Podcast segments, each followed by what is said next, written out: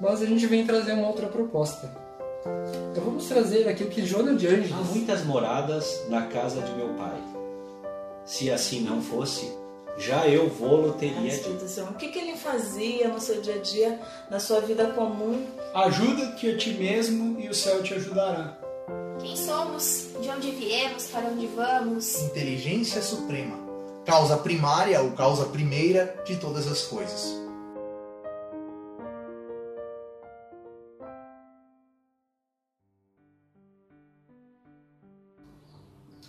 Então vamos dar início ao nosso, ao nosso encontro de hoje. Primeiro vamos fazer uma, uma prece. Então neste momento eu vou convidar a todos, quem está com a TV ligada, quem está com barulho, rádio, desliga um pouco tudo. Vamos fazer um pouco de silêncio. Convida o amigo, o pai, o, o irmão, o primo, aquele que está junto com você aí, para a gente fazer uma oração. Vamos limpar a nossa mente, elevar o nosso pensamento ao nosso Criador, que é Deus, pedir a sua proteção, o seu amparo, que possa iluminar as nossas vidas, possa acender essa luz que cada um de nós tem dentro de si, tornando nós pessoas cada vez melhores, mais amigas, mais fraternas, e que a gente possa despertar dentro de nós através deste momento, mas em toda a nossa vida. A paz, a humildade, os sentimentos de perdão, de compreensão, que possamos ser a cada dia que passa melhores pais, melhores irmãos, melhores seres humanos. Que Deus possa abençoar o lar de cada um de nós, trazendo as boas energias e a harmonia. Que assim seja.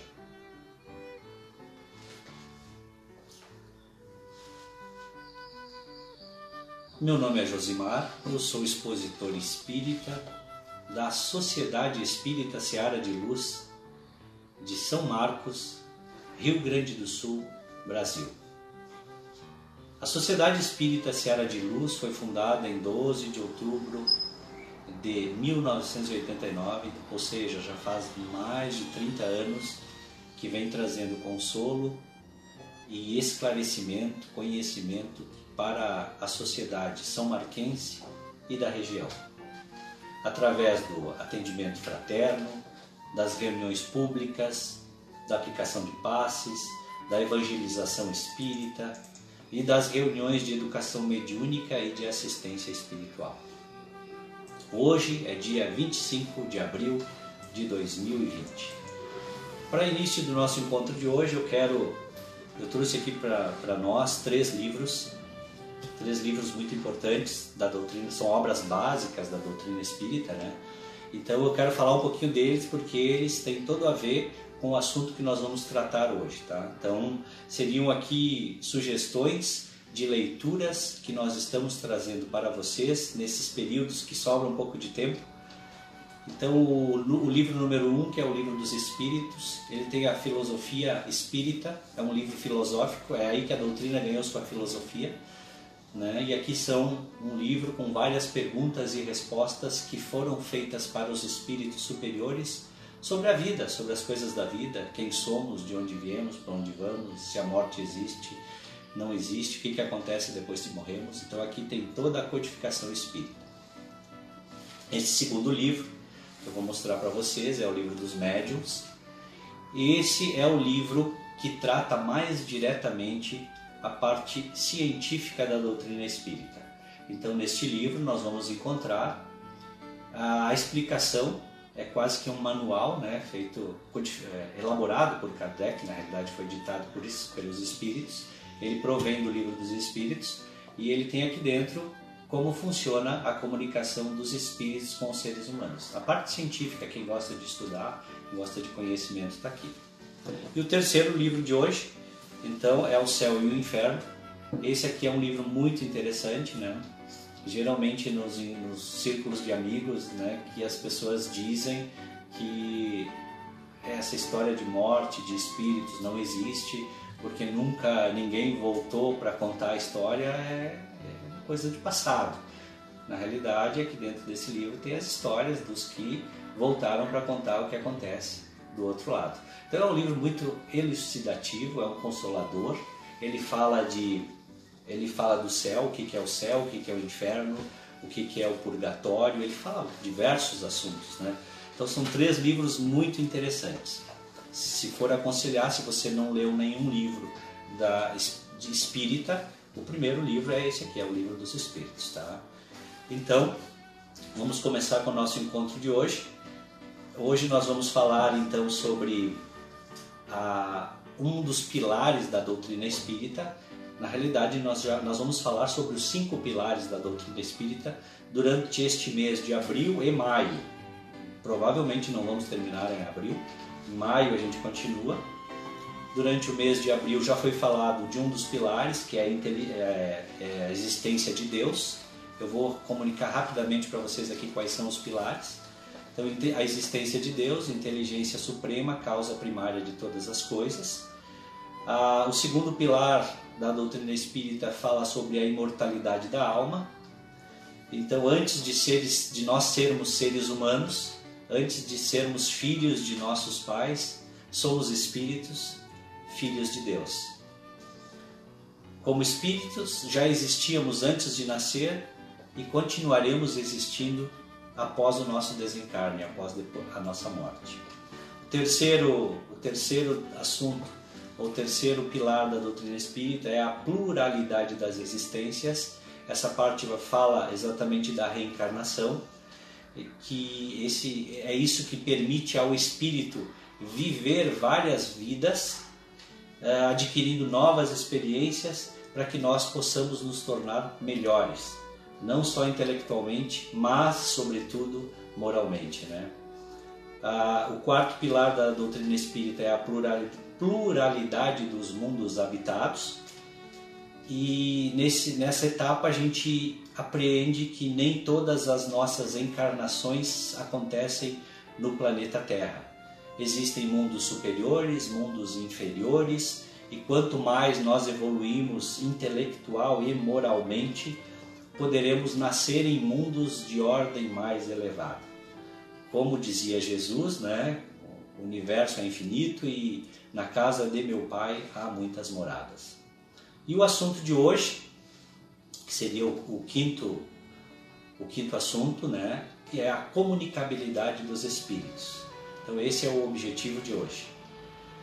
Então, para entendermos como funciona a comunicabilidade dos espíritos, ou através de uma linguagem um pouco mais clara, assim, eu posso dizer como é que os espíritos se relacionam conosco, eu vou fazer uma analogia ao, ao momento em que nós estamos passando.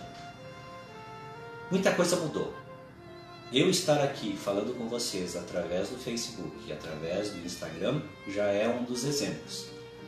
Então eu vou, eu vou fazer essa analogia porque para nós entendermos como os espíritos se comunicam com a gente, é muito importante que a gente saia dos limites do nosso conhecimento atual. Estamos temos de estar abertos para novos conhecimentos, para novas possibilidades. Um exemplo disso é essa nossa conversa. As palestras, as exposições espíritas aconteciam dentro da casa espírita. Hoje não, não é possível mais acontecer dessa forma, né, por diversos motivos, pela questão do isolamento social. E, mas nós não nos ocultamos em continuar fazendo o nosso papel, que é a divulgação, que é o esclarecimento, que é o consolo, através de uma forma diferente. A nossa forma de comunicação mudou. De que forma? Como é que vocês estão recebendo essas informações? Através da internet. A gente recebe as informações, não sabe direito como funciona, não sabe direito como a voz, a, a parte sonora entra dentro dessas câmeras, se transforma numa linguagem computacional e chega até vocês e vocês conseguem interpretar. Mudou a forma, mas a comunicação é a mesma. Para nós entendermos a comunicabilidade dos espíritos, a gente precisa estar aberto a entender novas formas de comunicação. Né? Outro exemplo é as reuniões. Reuniões que a gente precisava fazer presencialmente, hoje a gente faz à distância, faz muito longe. Mudou, é diferente. Mas a essência, a inteligência continua, as ideias, as pessoas discutem de novo. Eu consigo identificar que quem está do outro lado é o fulano de tal, não porque eu estou pegando, porque estou vendo ele fisicamente, mas porque ele continua com a sua inteligência, com a sua maneira de expressão. A individualização do espírito é a mesma, do ser, no caso, encarnado. Né? Muitas pessoas, às vezes, é... então isso é para quebrar o paradigma de que a comunicação é feita sempre do mesmo jeito. Preciso ter uma boca e um ouvido. Não, a gente tem outras formas de comunicação.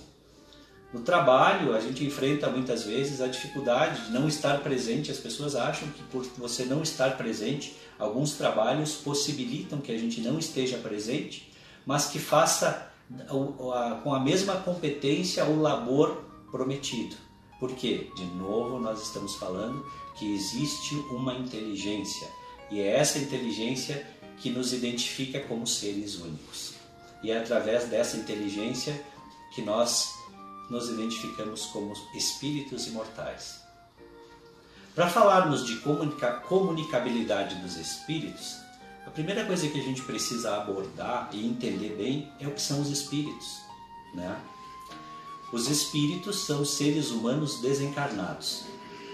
Eles são, quando vivos, bons, maus, sérios, brincalhões, trabalhadores preguiçosos, cultos, medíocres, verdadeiros ou mentirosos. Então, muitas pessoas acreditam que quando acontece o advento da morte, quando as pessoas morrem, elas se transformam em alguma coisa totalmente diferente daquilo que elas são. Na realidade, o espírito somos nós depois que a gente passa pela transição, pela fase da morte. É o que resta, é a nossa inteligência, nossos sentimentos. Mas a, a, as qualidades ou os defeitos aos quais nós eh, preservamos durante a vida continuam iguais durante a morte, depois da morte, no caso. Então, se nós somos bons, continuaremos sendo bons. Se nós somos maus, continuaremos sendo maus. Se nós somos cultos, continuaremos sendo cultos e assim por diante. E outra pergunta que pode uh, acontecer é o que, que acontece com esses espíritos, né? Depois que eles morrem, depois que eles desencarnam. Será que eu tinha a ideia quando eu era criança, contavam muito para mim a história de que no momento em que alguém morre, ou ele vai para o céu, ou ele vai para o inferno. Ou ele vira um anjinho, ou ele vira um capetinho. Eu era muito assustado com essas informações quando me contavam dessa forma. Mas a doutrina espírita nos explica que depois da morte, o desencarne, os espíritos continuam tendo as suas ocupações como tem aqui quando vivos. Não existe um local determinado para que os espíritos vão habitar. Os espíritos eles estão por toda parte, estão por aqui, estão por aí, né? Tem pessoas que muitas vezes têm medo de ir até a casa espírita porque diz: "Ah, eu vou até na casa espírita é capaz de um espírito me pegar". Os espíritos eles estão em todos os lugares, não existe um local circunscrito. O que acontece é que depois da morte, espíritos mais evoluídos geralmente vão para o labor, vão para o trabalho, vão ser úteis. E os espíritos desavisados, que não têm conhecimento, o que acontece com esses espíritos é que eles ficam zanzando aí no meio de nós. Geralmente, geralmente os espíritos mais imperfeitos é aqueles que estão junto de nós, geralmente, né? Porque eles ainda sofrem muito as influências da materialidade, porque eles são atraídos pelos nossos sentimentos de raiva, de angústia, pelas nossas imperfeições. Nós não conseguimos enxergar esses espíritos porque eles estão em outra dimensão. Eles estão, não, a gente não tem a, a nossa visão não abrange essa dimensão onde eles vivem. Mas eles, pelo contrário, podem nos ver e inclusive conhecer o que pensamos. Muitos espíritos, depois do desencarno, eles vão viver em cidades espirituais, isso mesmo, do outro lado, depois da vida, a vida após a vida, existem também cidades e muitos desses espíritos vão viver, vão trabalhar, vão se relacionar nessas cidades espirituais. Uma das cidades mais conhecidas e mais faladas atualmente é o Nosso Lar. É o Nosso Lar, inclusive tem um livro, o livro Nosso Lar, é o primeiro livro de 13, de 13 livros ditados pelo espírito André Luiz, psicografados por, por Francisco Cândido Xavier, em que o primeiro deles fala de uma cidade, realmente como funciona a cidade Nosso Lar, como funciona uma cidade espiritual. Para os espíritos que já têm o mérito de morar numa cidade, né, que tem conhecimento, e, e, esses espíritos também, esse livro melhor, esse nosso lar, também gerou um filme. Tem um filme já bem interessante que fala como funcionam as cidades espirituais.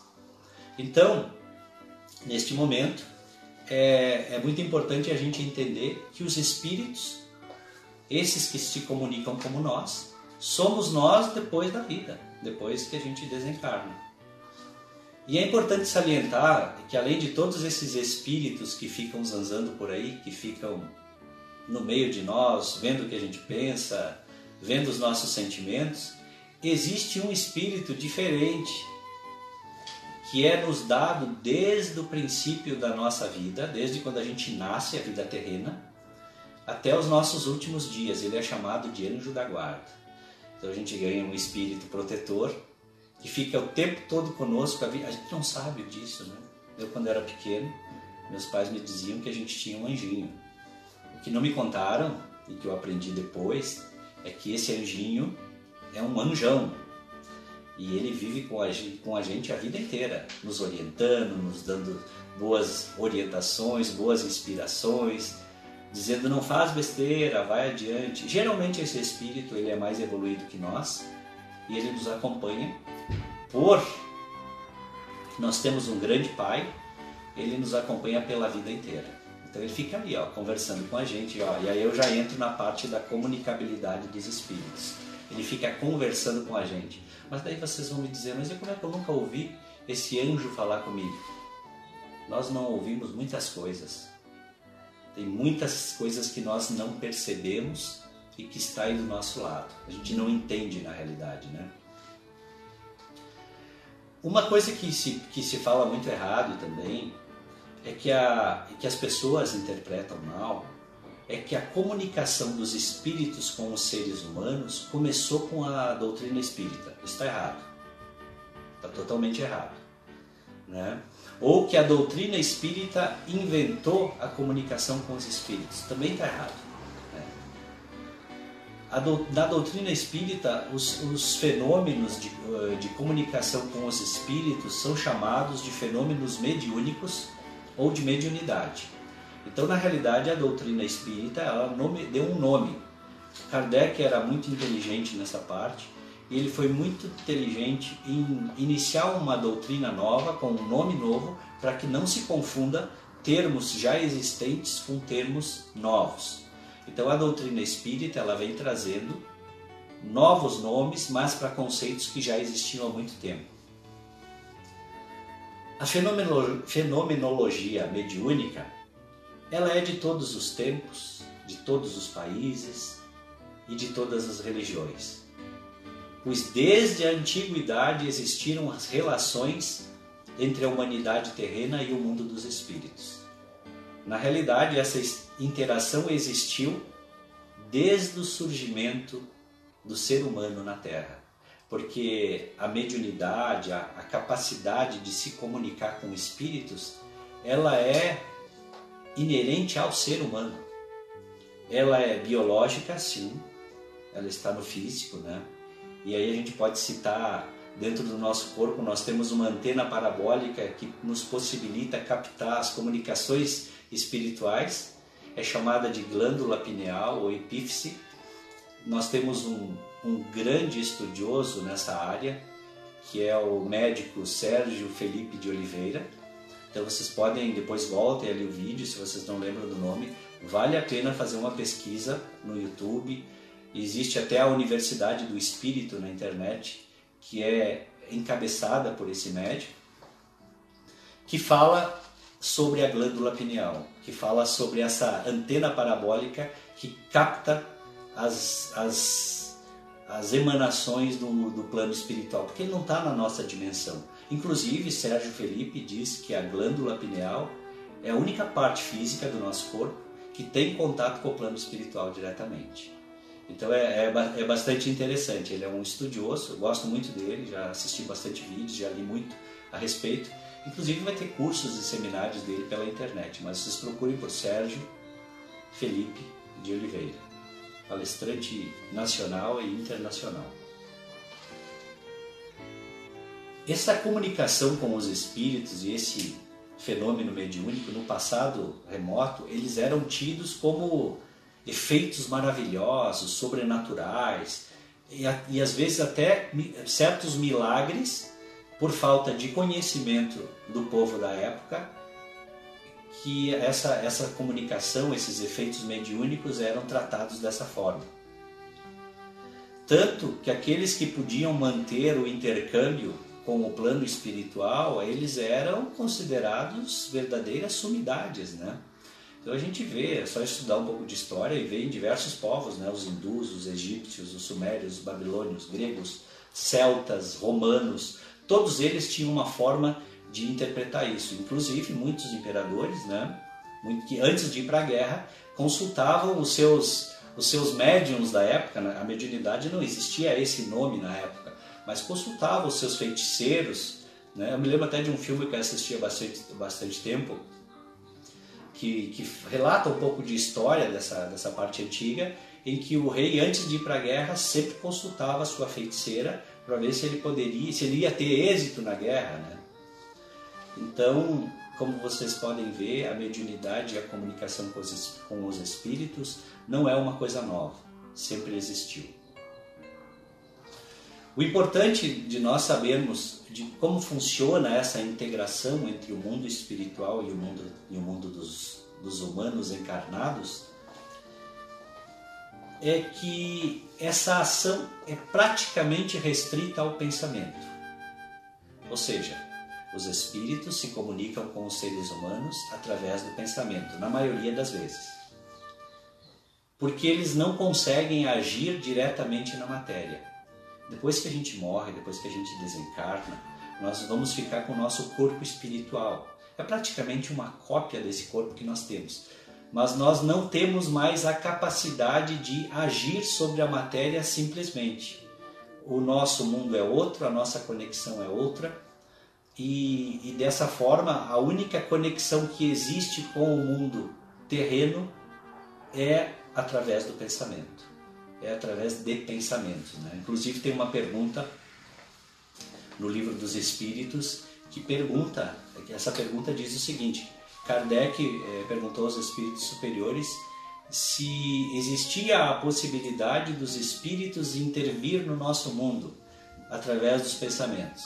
E, o, e a resposta de Kardec foi uma resposta fantástica, porque a resposta dos espíritos, desculpa, foi fantástica porque é, eles disseram que não só intervir, como muitas vezes eles praticamente comandam os nossos pensamentos. E não é muito difícil disso acontecer, porque na realidade muitas vezes nós não conhecemos quem somos nós de verdade. Nós não analisamos as nossas atitudes, os nossos pensamentos, nós não sabemos quais são os pensamentos que são nossos, quais são os pensamentos que são que não são nossos, né? Então, como somos espíritos, a comunicação através do pensamento pode se fazer tanto de espírito para encarnado, para ser humano que ainda está vivo aqui entre os vivos, entre os encarnados, ou, aqui, ou de, de seres humanos encarnados para encarnados. Mas como o assunto hoje é comunicabilidade dos espíritos, eles se comunicam através do pensamento e, nós, e através do pensamento conosco também. Na doutrina espírita, a gente também aprende que durante o sono, durante a, a, aquela parte em que descansamos o nosso corpo físico, muitas vezes nosso, nossa contraparte espiritual sai a vagar pelo, pelo plano espiritual e encontramos com espíritos e também batemos altos papos. Né? Então, às vezes, nós temos a tristeza daquele ente que foi embora, que não está mais conosco, que, que a gente abraçava, estava junto o tempo todo, sentimos a falta e nós não percebemos que temos a possibilidade de conversar com ele através uh, do nosso pensamento, através do momento em que dormimos, né? Então fica, fica um pensamento muito importante aí. Kardec ainda nos ensina que existem alguns seres humanos com algumas qualidades especiais. Vou chamar dessa forma, embora dentro da doutrina espírita a gente não entenda que são qualidades especiais, são qualidades naturais mesmo. E esses seres, esses seres chamados de médiums, eles são portadores de algumas habilidades nas quais facilitam essa comunicação, esse intercâmbio com, com o mundo espiritual. Os médiums, uh, através dos médiums, o espírito pode se comunicar se puder e se quiser. Já dizia Chico Xavier. Uh, essa história de comunicação com o mundo espiritual é sempre de lá para cá, nunca daqui para lá. Por isso que quem quem é médium, que quem diz que consegue se comunicar a qualquer momento, de qualquer forma, no momento que quiser, não é bem assim que funciona. Porque se o espírito não quiser se comunicar, se ele não quiser entrar em contato, ele não vai entrar em contato. Então, os médiums, eles têm, na realidade, todos nós temos essa habilidade de trocar pensamentos com os espíritos, de trocar mensagem com os espíritos através do pensamento. Mas os médiums, eles têm essa habilidade de forma mais ostensiva. Então, vamos dizer assim, ele consegue fazer mais fácil, é mais hábil nesse trato. Nós temos dois exemplos de médium para vocês entenderem e que eles são bastante estudados nesse livro aqui, ó, no livro dos médiums, as qualidades deles, né, as habilidades que eles têm para essa comunicação espiritual. Um deles já não, já não está mais conosco, esteve, e é Francisco Cândido Xavier, Chico Xavier, né? Eu vou falar de dois, mas existem bem mais médiums aí, principalmente no Brasil, que é onde a doutrina espírita mais se difunde. Então, Francisco Cândido Xavier era conhecido pela psicografia. Então, o espírito se aproximava de Francisco, né? geralmente a, é, o contato do espírito é de aproximação. Quando ele chegava perto, Francisco conseguia captar os pensamentos dele e psicografava. Né? Já é bem diferente a comunicação espiritual do que era no início dos tempos do, da doutrina espírita. No início dos tempos, pela falta de conhecimento, a, comunicação acontecia através de batidas, né? o espírito batia, chacoalhava, mexia, girava a mesa. Né? Hoje é diferente, hoje as coisas na realidade, na época também poderia ter sido diferente, mas pela inabilidade do ser humano, dos seres da época, não se, não se possibilitou. E até para chamar um pouco a atenção para, para o evento da mediunidade, né? Então hoje o, espírito se aproxima e ele vai passando as mensagens para o médium e o médium vai escrevendo com sua mão. A outra, outra forma de, de mediunidade que a gente tem de comunicação espiritual através de médiums, ou seja, aqueles mais aptos a conversar com os espíritos, é pela psico, psicofonia. E aí nós temos um exemplo muito prático, e vocês podem procurar aí na internet, pelo YouTube, vocês vão ver o Divaldo. Divaldo Pereira Franco ainda está entre nós, Divaldo é nona centenário, como é que se chama quando, quando ele tem 90 e poucos anos, né? Divaldo vai fazer, se eu não me engano, é 93 esse ano. E a psicografia também, através da aproximação do espírito, ele, ao invés de escrever, ele fala, ele já vai transmitindo as informações de forma clara e direta. Então, é uma habilidade que algumas pessoas demonstram, na realidade é uma missão que muitos vêm na Terra para auxiliar, né? Então, essas, essas mensagens são mensagens esclarecedoras, às vezes nos trazendo orientação de como ser, de como prosseguir. Então, são dois exemplos de comunicação espiritual onde os médiums se interagem, né? Existem outros, mas a gente não vai ter tempo hábil para falar dos outros aqui. Esse, esse é o livro, né? Esse livro é separado em, em duas partes. Na primeira parte nós temos uma introdução. Na segunda parte do livro tem todas as formas de comunicação que o plano espiritual utiliza para se comunicar conosco. Né? Eu acho que fica muito importante eu falar aqui para vocês é, sobre as comunicações espirituais. Eu acho que tem um, um, assunto aqui que eu não posso deixar de, de abordar, para nós encerrarmos até o nosso encontro de hoje. Toda e qualquer comunicação mediúnica que é dito em que os espíritos estão conversando com, com alguém não deve ser aceita cegamente. Ela precisa ser encarada com uma, uma certa reserva. Tem que ser examinada com devido cuidado, para que nós não sejamos vítimas de espíritos enganadores. Como eu disse para vocês, no plano espiritual, tem espíritos com mais conhecimento conosco que nós, com conhecimento igual ao nosso e às vezes até inferiores ao nosso. Então não quer dizer que todo espírito que está do outro lado é um anjo ou um demônio. Não, eles são seres humanos iguais a nós. Inclusive, se eu desencarnar agora, eu vou lá para o outro lado com o meu conhecimento. Se eu não tenho conhecimento eu vou tentar transmitir informações, então quer dizer que essas informações que eu estou transmitindo talvez não sejam de um teor tão, tão uh, de conhecimento tão apurado, né? A, co a comunicação mediúnica para aqueles que, que têm a mediunidade, que têm a facilidade de comunicar com os espíritos, o local mais certo e seguro para fazer isso é dentro da casa espírita. Né? Não fazer brincadeiras, não fazer jargões, porque espíritos, espíritos que se comunicam, eles não, eles não vão uh, se comunicar simplesmente por se comunicar. Se eles fazem isso, geralmente é um espírito brincalhão, é um espírito que não, não deve ser levado a sério. Então, é, uma coisa muito importante para a gente salientar é que a comunicação mediúnica, os espíritos que vão se comunicar com o médium, vão estar diretamente relacionados com a sua evolução. Boas pessoas, diga o que pensas, diga como são teus pensamentos, que eu digo quem está próximo de ti. Essa é a mensagem. Se for uma, uma pessoa idônea, de bons princípios morais, ela vai oferecer um campo de aproximação para bons espíritos. Né? É, muito, é, é, muito importante a gente ficar alerta também, porque quando a gente fala de, de espírito, é como eu disse, não é uma coisa de outro mundo, não é para acreditar em tudo que, se, tudo que se vê, a gente tem que ter um certo crivo, né?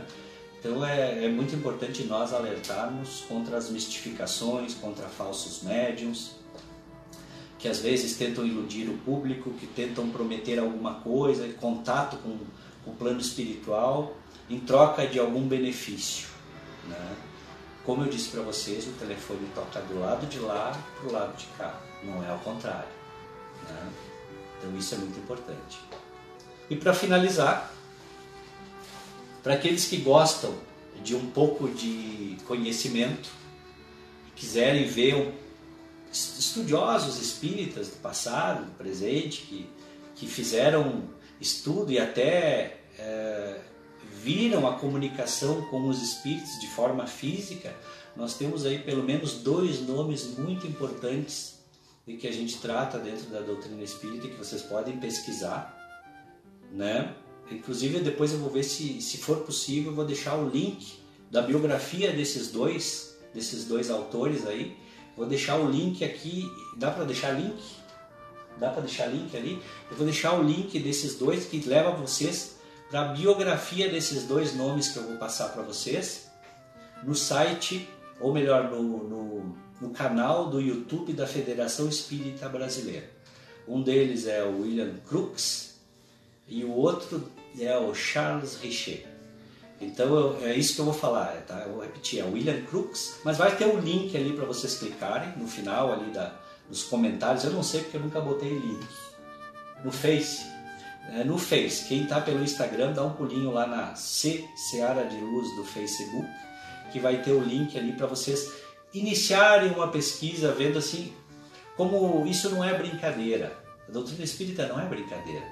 Existem estudos, estudiosos, cientistas muito sérios que estudaram no passado, que, que duvidaram que podia existir essa história de espíritos e eles foram atrás de comprovar e, e felizmente para nós eles comprovaram tudo isso, eles viram que realmente existe, fisicamente falando, não só na parte de pensamentos, tá? Isso que eu falei hoje aqui sobre a comunicabilidade dos espíritos é, dos espíritos é só um pedacinho. É um assunto muito abrangente, mas é um dos pilares da doutrina espírita. Espero que tenham gostado. É, nos sigam Quem gostou, dá um, dá um joinha ali pra gente ver. Vamos bater o recorde de joinhas. Se você tá vendo o vídeo agora, se você vai ver depois, assistiu o vídeo, dá o jo... se gostou, dá o joinha. Se não gostou, dá o não gostei. Tem não gostei? Não tem não gostei. Então, bota amei ou gostei daí. Então, não tem o que fazer, né? Não faz nada. Se não gostou, não faz nada.